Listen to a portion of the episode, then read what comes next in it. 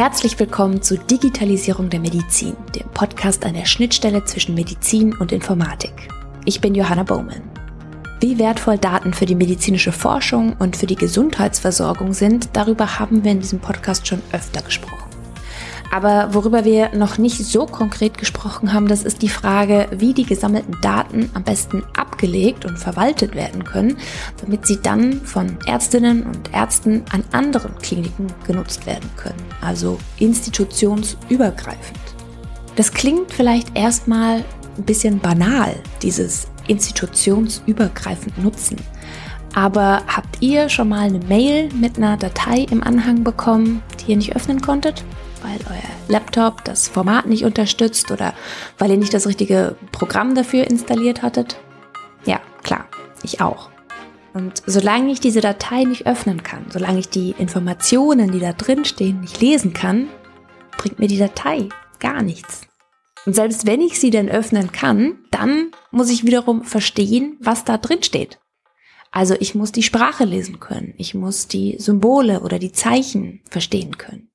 Und das ist ganz genauso bei medizinischen Daten. Deshalb braucht man hier eine einheitliche Struktur. Eine Struktur, die dafür sorgt, dass verschiedene Kliniken, Praxen oder Labore diese gesammelten Daten austauschen und verstehen können und dadurch eben geeignet nutzen können. Im HiMed-Projekt wird für diese Strukturierung der gesammelten Daten der Plattformansatz OpenEHR genutzt. EHR steht dabei für Electronic Health Record, also elektronische Gesundheitsakte. Und dieses Open bedeutet, dass OpenEHR den Austausch mit anderen Systemen unterstützt durch offene Datenmodelle und Programmierschnittstellen. Außerdem steht OpenEHR unter einer Open Source Lizenz und ist daher frei nutzbar. Um den Ansatz von OpenEHR besser verstehen zu können, sollten wir vorab noch zwei Begriffe in diesem Kontext klären, nämlich den der Archetypen und den der Templates. Ein Archetyp umfasst alle Eigenschaften, die für eine vollständige Beschreibung, zum Beispiel eines Untersuchungsergebnisses, sinnvoll sind. Oder für die Beschreibung eines Laborergebnisses oder irgendeines anderen klinischen Konzeptes. Und in einem Template werden dann je nach Anwendungsfall mehrere Archetypen kombiniert. Es gibt außerdem noch den webbasierten Clinical Knowledge Manager. Da können unter anderem Archetypen und Templates gemeinschaftlich entwickelt und veröffentlicht werden. Später im Podcast werden noch verschiedene Standards der medizinischen Informatik erwähnt, wie HL7 und FIRE. Was die genau bedeuten, das haben wir nochmal in den Show Notes zusammengefasst. Wie OpenEHR jetzt konkret in HiMed genutzt wird, darüber spreche ich in dieser Folge mit Veronika Gujo. Sie ist ausgebildete medizinische Dokumentationsassistentin.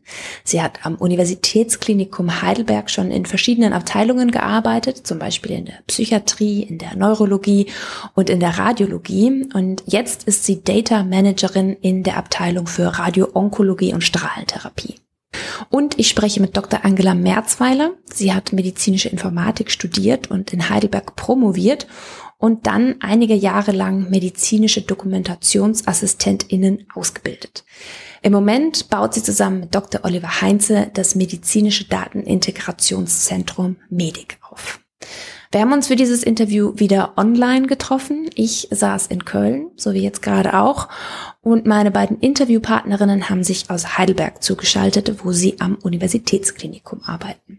Jetzt aber zu Frau Dr. Merzweiler und Frau Gujo.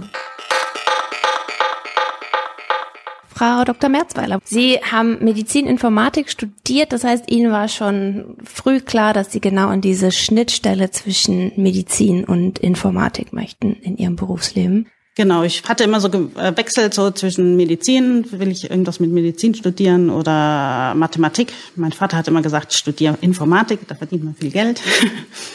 Und dann lag ich gerade im Krankenhaus und habe den Studienplan durchgeschaut, was es so für Studiengänge gab und habe dann festgestellt, oh, Medizininformatik, das ist was genau das Richtige, das ist genau die richtige Mischung zwischen Medizin und Informatik und habe dann beschlossen, dass das eine gute Idee ist. Sie lagen im Krankenhaus, als Sie das entschieden haben? Ja, genau. Und das Lustige war eben auch, da war eine Patientin neben mir gelegen, die hatte eine Zyste an den Eierstöcken und sie hatten sie eben operiert wegen eines Verdachts auf Appendizitis. Und dann dachte ich mir damals so, ja, wenn das der Befund früher angekommen wäre, dass das eine Zyste ist, dann wäre sie ja vielleicht nicht Richtung Appendizitis operiert worden und dann hätte man eben gleich eine richtige Stelle gefunden, wo man ansetzen muss. Und das war das, weshalb ich dann gesagt habe, ich studiere medizinische Informatik. Mich würde mal interessieren, wie Ihr Arbeitsalltag so aussieht, eben an dieser Schnittstelle zwischen Medizin und Informatik. Frau Gujo, wie sieht so ein Arbeitstag bei Ihnen aus? Ich mache nicht nur Heimat, aber in dem Bereich, da erstelle ich zum Beispiel jetzt Archetypen, Schmerzarchetypen oder Tumorstatusarchetypen. Da mache ich auch Mapping unter anderem, zum Beispiel auch äh, mit Excel-Dateien erstellen. Das mappe ich dann mit OncoStar, das ist auch unser System und füge dann schließlich die Archetypen in Templates ein. Wie ist das bei Ihnen, Frau Dr. Merzweiler? So ein typischer Arbeitstag? Der typische Arbeitstag besteht aus viel Arbeit am Computer, aber auch viel Besprechungen, also Besprechungen mit den Kollegen im Team, Besprechungen mit verschiedenen Bereichen aus dem Klinikum, also mit verschiedenen Ärzten, mit Informatikern, die irgendwelche Datenbanken betreuen, in denen irgendwelche Spezialdokumentationen vorgehalten ist. Genau. Also so eine bunte Mischung. Programmieren tue ich eigentlich gar nicht mehr, weil ich gar nicht die Zeit dazu habe. Aber bei Fragen, wenn es ein Problem gibt, wie soll ich das machen, dann kommen gerne auch Leute zu mir und fragen. Genau, also das ist so, das sind meine Aufgaben. Ich möchte noch mal einen Schritt zurückgehen zum Thema Datenaustausch, so im Allgemeinen. Wo liegt denn da die große Herausforderung? Die große Herausforderung liegt darin, dass wir eben viel Spezialdokumentation haben. Das heißt, wir haben Datenbanken zum Beispiel für Echokardiographie, für Herzkatheter-Untersuchungsdokumentation. Wir haben die Tumordokumentation, wo ja die Frau Guyo arbeitet. Das ist alles Spezialdokumentation, die ist nicht im zentralen klinischen Informationssystem abgebildet, weil sie eben dort nicht so genau abgebildet werden kann. Und die Herausforderung besteht jetzt darin, die Daten aus diesen verschiedenen Subsystemen eben zusammenzuführen und zu einem einheitlichen Datensatz zusammenzuführen. Damit eben möglichst viele Kliniken, Praxen oder wie auch immer auf diese Daten zugreifen können. Genau, damit der Arzt dann auch einen Überblick hat oder eben die Daten eben für die Forschung verwendet werden können, dass man also das ganzheitliche Bild des Patienten hat und eben nicht immer nur so einen kleinen Ausschnitt. Und wie sieht sowas aus? Also wie funktioniert der gute Datenaustausch? Der gute Datenaustausch besteht darin, dass wir also als erstes mal gucken, wo sind die Daten, in welchem Subsystem. Dann schauen wir, was hat das für eine Schnittstelle. Wir hatten teilweise das Problem, dass es überhaupt keine Schnittstellen gab. Das heißt, die Schnittstellen mussten neu programmiert werden. Man muss sich dann eben einen Weg überlegen, wie die Daten von dem Subsystem in jetzt bei uns eben im Datenintegrationszentrum ankommen. Das könnten zum Beispiel HL7-Nachrichten sein, über die wir Daten bekommen. Manches werden wir auch direkt über die Restschnittstelle, die wir dafür gebaut haben, empfangen, so dass wir also versuchen, immer Standardwege einzuschlagen, über die wir die Daten bekommen, damit es nicht zu viel Wildwuchs dann noch mehr im Klinikum gibt, als es eh schon gibt. Das heißt, dass die große standardisierte Architektur im Hintergrund, das ist dann das Open EHR, das steht hinter all dem oder wie kann man sich das vorstellen? Das OpenEHR ist die Grundlage, auf dessen wir dann praktisch im medizinischen Datenintegrationszentrum die Daten modelliert haben und Daten speichern. Bei der Übermittlung der Daten spielt es bei uns erstmal keine Rolle. Also da versuchen wir andere Standards einzusetzen wie HL7V2 oder viel Transport geht auch über das XDS-Profil von IHE bei uns. Mhm. Können Sie kurz was zu dem HR7 sagen? Also das ist eine Schnittstelle, über die Daten ausgetauscht werden? Genau, das ist ein Standard oder HAL 7V2 ist vor allem der Standard, über den im Klinikum Daten ausgetauscht werden, traditionell gewachsen. Ich denke, es gibt kein Uniklinikum heutzutage, was keine HL7V2 hat. Also die gesamten Bewegungsdaten, Labordaten, viele Dokumente werden über diese HL7V2-Schnittstelle transportiert. Können Sie vielleicht noch mal kurz was zu, zu OpenEHR sagen und wie das verbunden ist dann auch mit den Archetypen, die ja jetzt schon erwähnt wurden? Also OpenEHR ist ja ein offener Standard äh, der Gesundheitsinformatik, der die Verwaltung, äh, die Nutzung, die Speicherung und den Austausch von Gesundheitsdaten in elektronische Patientenakten ermöglicht. Das ist ein Referenzmodell, welches durch Archetypen und Templates implementiert wird und einen Plattformansatz äh, anbietet, der eine freie Patientenarchitektur ermöglicht. Also OpenEHR ist keine Anwendung, keine App an sich, sondern das ist die Architektur im Hintergrund. Es bietet quasi klinische Konzepte in wiederverwendbaren Modellen. Das sind die sogenannten Archetypen. Ein Archetyp gruppiert alle Datenmodelle, die für die Dokumentation eines klinischen Konzepts relevant sein können. Und die Standardisierung von Archetypen erfolgt äh, auf nationaler und internationaler Ebene. Es ist quasi Baukastenprinzip, das zu Template dann zusammengefasst werden soll. Hätten Sie vielleicht ein Beispiel für so einen Archetypen, beziehungsweise was ist denn ein klinisches Konzept? Ja, zum Beispiel haben wir bei uns Archetypen in Strahlentherapie, äh, Stellung zu operativer Therapie erstellt. Es gibt an, in welchem Bezug zu einer operativen Therapie die Bestrahlung steht. Und es gibt da auch mehrere Ausprägungen, wie O bedeutet ohne Bezug zu einer operativen Therapie. Und mit Archetypen kann man diese maximalen Ausprägungen abdecken auch beeinflussbare Faktoren angeben. Jetzt nicht nur ein Wert oder nur eine Bezeichnung, sondern quasi einen breiten Rahmen abdecken.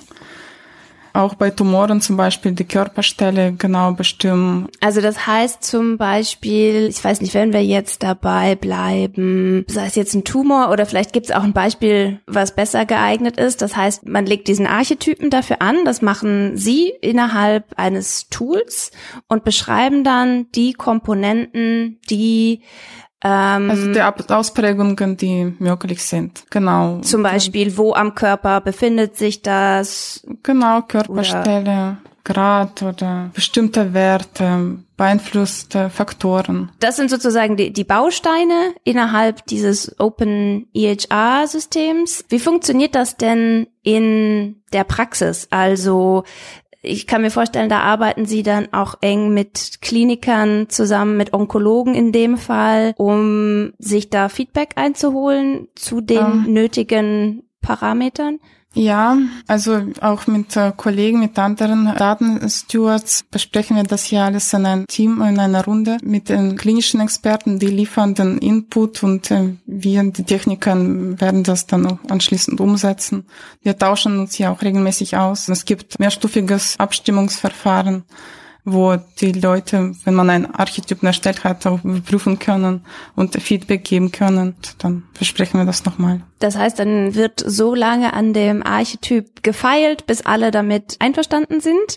Genau, äh, meistens erreicht zwei, drei Runden in der Regel und äh, dann kann so ein Archetyp auch freigegeben werden. Und dann hat man zum Beispiel den Archetyp für eine bestimmte Krebserkrankung oder ein Tumorbild oder Tumorstatus wäre ein Beispiel. Und dann haben wir jetzt also so einen Archetypen, also so einen Baustein quasi im Open EHR definiert. Wie geht's dann weiter in der Praxis damit? Ja, nachdem es freigegeben wurde und äh, gibt ja auch Templates, die äh, aus also mehrere Archetypen äh, gehen in so ein Template rein. Es kann auch quasi wiederverwendet werden und gibt vor, welche einzelnen Inhalte zu einer Tumordiagnose gehören und welche Kodierung zu den einzelnen Templates äh, verwendet werden. Also so ein Template besteht aus mehreren Archetypen. Also dann kann man sagen, verschiedene Archetypen werden zu einem Template zusammengesetzt und wie sieht das dann in der Praxis aus? Also wie kommen dann diese Archetypen, die dieses Template dann bilden, in der Praxis zum Einsatz? Also sie erstellt ja aus den Archetypen Templates. Die Templates werden auch in dem HIMED CKM hochgeladen, also diesem Clinical Knowledge Manager. Da werden praktisch später ja dann Dokumente hochgeladen, die den Verlauf der Erkrankung beschreiben, Laborbefunde, Tumorbefunde, eben alles, was wir haben über den Patienten. Und der Aufbau dieser Dokumente der wird eben bestimmt durch diese Templates, die die Data Stewards erstellen. Und jedes Mal, wenn wir praktisch ein Dokument dann hochladen, wird das validiert, ob das übereinstimmt mit den Vorgaben, die in diesem Template vorher definiert worden sind. Das ist relativ komplex, das Ganze. Ich würde gerne noch mal einen Schritt zurückgehen an der Stelle. Also dieses Open EHR, also EHR, das steht ja für Electronic Health Record. Das heißt, das sind die Gesundheitsakten der Patienten, die da, oder die Daten daraus, die durch Open EHR eben in einem, ich sag mal, einheitlichen Format gespeichert werden, so dass man eben auch an anderen Standorten darauf zugreifen kann. Also der Zugriff von anderen Standorten steht im Moment für uns jetzt erstmal nicht im Fokus, weil das so ein Datenschatz ist, dass das jetzt erstmal bei uns bleibt. Natürlich teilen wir diese Daten dann später für die Forschung, aber es gibt keinen Zugriff von externen direkt auf die Daten. Aber ich meinte jetzt eher so in dem Sinn, also ich stelle mir das so vor, wenn dann vielleicht ein Patient, eine Patientin irgendwann im Laufe ihres Lebens sich in einer anderen Klinik in Behandlung begibt, dann könnte man dort auf diese Daten zurückgreifen und dann müsste man dort nicht wieder ganz von vorne anfangen und Messungen durchführen zum Beispiel vielleicht. Genau, also die Dokumente, die wir haben, würden wir auch an andere Kliniken natürlich weiterleiten, wenn der Patient damit einverstanden ist. Das heißt einfach, die Archetypen definieren trainieren Sie zum Beispiel dann zusammen mit Klinikern. Können Sie mir nochmal irgendwie so ein Beispiel aus der Praxis vielleicht geben? Frau Guyo hat ja so ein bisschen aus der Onkologie gesprochen. Haben Sie vielleicht noch ein, ein anderes Beispiel? Wie kommt denn Archetypen und wie kommen Templates denn dann in der Praxis zum Einsatz? Andere Archetypen wären natürlich so die ganz bekannten Archetypen wie der Blutdruckarchetyp oder Gewichtsarchetypen. Das heißt also, man überlegt sich eben bei allem, was vom Patienten erhoben wird und bei auch allen Prozeduren, was ist klinisch relevant. Also beispielsweise ist es wichtig, beim Blutdruck eben auch zu wissen, bewegt sich der Patient gerade oder mit welcher Manschette messe ich, wo messe ich. Das sind also alles so Sachen, die vorher gesammelt werden, was alles Einfluss haben könnte auf so einen speziellen Wert. Und das ist also ein unheimlicher Schatz, den man da immer wieder verwenden kann, der jedem Kliniker auch sofort einleuchtet. Man kann wirklich gut mit den Klinikern darüber sprechen. Also die verstehen das dann auch ganz gut, was wir jetzt hier erheben wollen. Es ist eben mehr die klinische Darstellung im Vordergrund und nicht die technische Repräsentation wenn diese Daten dann bei Ihnen ankommen, was passiert mit den Daten im Open EHR? Die sollen zum einen den Ärzten zur Verfügung stehen, dass der Arzt also wirklich sieht, was alles vom Patienten da ist. Er kann dann irgendwann auch auf eine längere Akte zugreifen. Also nicht irgendwie, dass er nur praktisch seine Tumorerkrankung sieht, sondern dass er den Patienten als ganzheitlichen Patienten sehen kann über sein Leben hinweg. Das heißt also, der behandelnde Arzt hat das Recht, alle Daten vom Patienten dann zu sehen und sieht sie eben nicht in verschiedenen Subsystemen, sondern man kann sie eben dann auch nochmal schön grafisch aufbereiten oder so Zusammenhänge aufbereiten. Ja, wir haben dann eben die Daten auch jetzt gerade für Tumorboards, die auch ja mehr oder weniger in der Behandlung des Patienten gebraucht werden. Also für Patienten, die sonst klinisch austherapiert sind, wird dann ein sogenanntes molekulares Tumorboard veranstaltet, um zu gucken, wie man den Patienten am besten behandeln kann. Grundlage dafür für die Behandlung ist eben dann der molekulare Aufbau des Tumors. Und so werden also auch dann molekulargenetische Daten mit im medizinischen Datenintegrationszentrum mitgesammelt und können dann alle gemeinsam an diese Tumorboard-Software weitergegeben werden. Noch mhm. funktioniert's nicht, aber wir sind an, in der Arbeit. Das wäre auch so eine Frage zum Thema OpenEHR. Wie weit ist denn dieser Standard entwickelt? Wie sieht das in Deutschland oder vielleicht auch in anderen Ländern aus? Ich denke, durch das Heimit-Projekt hat OpenEHR in Deutschland Fortschritte gemacht im Einsatz. Es wird jetzt auch bei anderen Projekten deutschlandweit eingesetzt. Also gerade bei der Covid-Plattform, NUM-Plattform soll auch OpenEHR zum Einsatz kommen. Ansonsten spielt im Moment deutschlandweit eben OpenHR noch nicht so sehr die Rolle. Es gibt aber eine internationale Community, die an diesen Archetypen bastelt und was auch ganz wichtig ist, wenn man den internationalen Austausch haben möchte, dann muss man natürlich auch international konform sein bei den Archetypen. Da wird wertvolle Arbeit geleistet, dass man sich überlegt eben, was ist sinnvoll zu erheben also in Norwegen und in England gibt es viele Projekte, die OpenEHR verwenden. In Deutschland sind es eben mehr kleine Forschungsprojekte, die das dann mal verwenden und nicht eben, also im Routinekrankenhaus ist das noch nicht angekommen. Wie ist das denn mit der, Sie haben die Covid-Plattform erwähnt. Inwiefern kommt OpenEHR da zum Einsatz? In der Covid-Plattform soll es eben auch so ein SMIX-Tool geben zur Entdeckung oder Erkennung von Ausbreitungen des Covid-Geschehens und da soll eben auch auf OpenEHR als Basis zugegriffen werden. Über SMIX, das Smart Infection Control System, haben wir in einer vorherigen Folge des Podcasts schon mal gesprochen. Es ermöglicht, Infektionen im Krankenhaus frühzeitig zu erkennen und wurde vom HIMED Konsortium für SARS-CoV-2-Infektionen angepasst.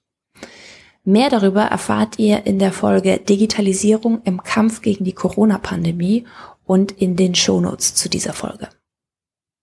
Zum Schluss unseres Gesprächs wollte ich von Frau Gujo und Frau Dr. Merzweiler noch wissen, worin die beiden die besonderen Herausforderungen und Chancen von OpenEHR sehen. Welche Herausforderungen sind denn so mit Ihrer Arbeit verbunden? Auch wenn Sie so vielleicht jetzt in die Zukunft gucken, was würden Sie sich wünschen, in welche Richtung sich OpenEHR vielleicht entwickelt? Ja, also Digitalisierung ermöglicht äh, ja auch bessere Versorgung zum Beispiel und auch Forschung. Und ähm, um den veränderten Anforderungen des Gesundheitswesens Rechnung zu tragen, wird für die Verarbeitung von Gesundheitsdaten eine offene IT-Plattform verwendet. Und vielleicht der mögliche Austausch zwischen weiteren Standards wird zunehmen, nationale, internationale Austausch von Daten ermöglicht institutionsübergreifende auch Nutzung größerer Datenbestände, auch statistische Analyse, um bekannte Zusammenhänge zwischen auch Therapiemöglichkeiten, Risikofaktoren, Erkrankungen aufzuspüren. Es können sich vielleicht neue Behandlungsansätze in der Therapie in Zukunft gestalten. Dass sich neue Therapiemöglichkeiten dadurch gestalten? Ja, also gestalten, personalisieren vielleicht besser gesagt. Krankheiten können frühzeitig erkannt werden. Dadurch gezielte Präventionen können eingeleitet werden. Weil man dann zum Beispiel eben mehr Daten hat, um ein Krankheitsbild besser verstehen zu können, früher erkennen ja, zu können. Genau, weil es äh, Standards halt gibt und jeder kann damit was anfangen und besser zugreifen, mhm. international und national. Unser Ziel ist ja praktisch mit unserem großen Schatz an Dokumenten, an Daten neues Wissen zu generieren, das für die Forschung bereitzustellen, dem Arzt die Möglichkeit zu geben, den Patienten besser behandeln zu können. Und ja, wir hoffen, dass wir eben mit dem OpenHR, mit der OpenHR-Plattform bei uns eben die Basis dafür stellen können, dass es auch funktioniert.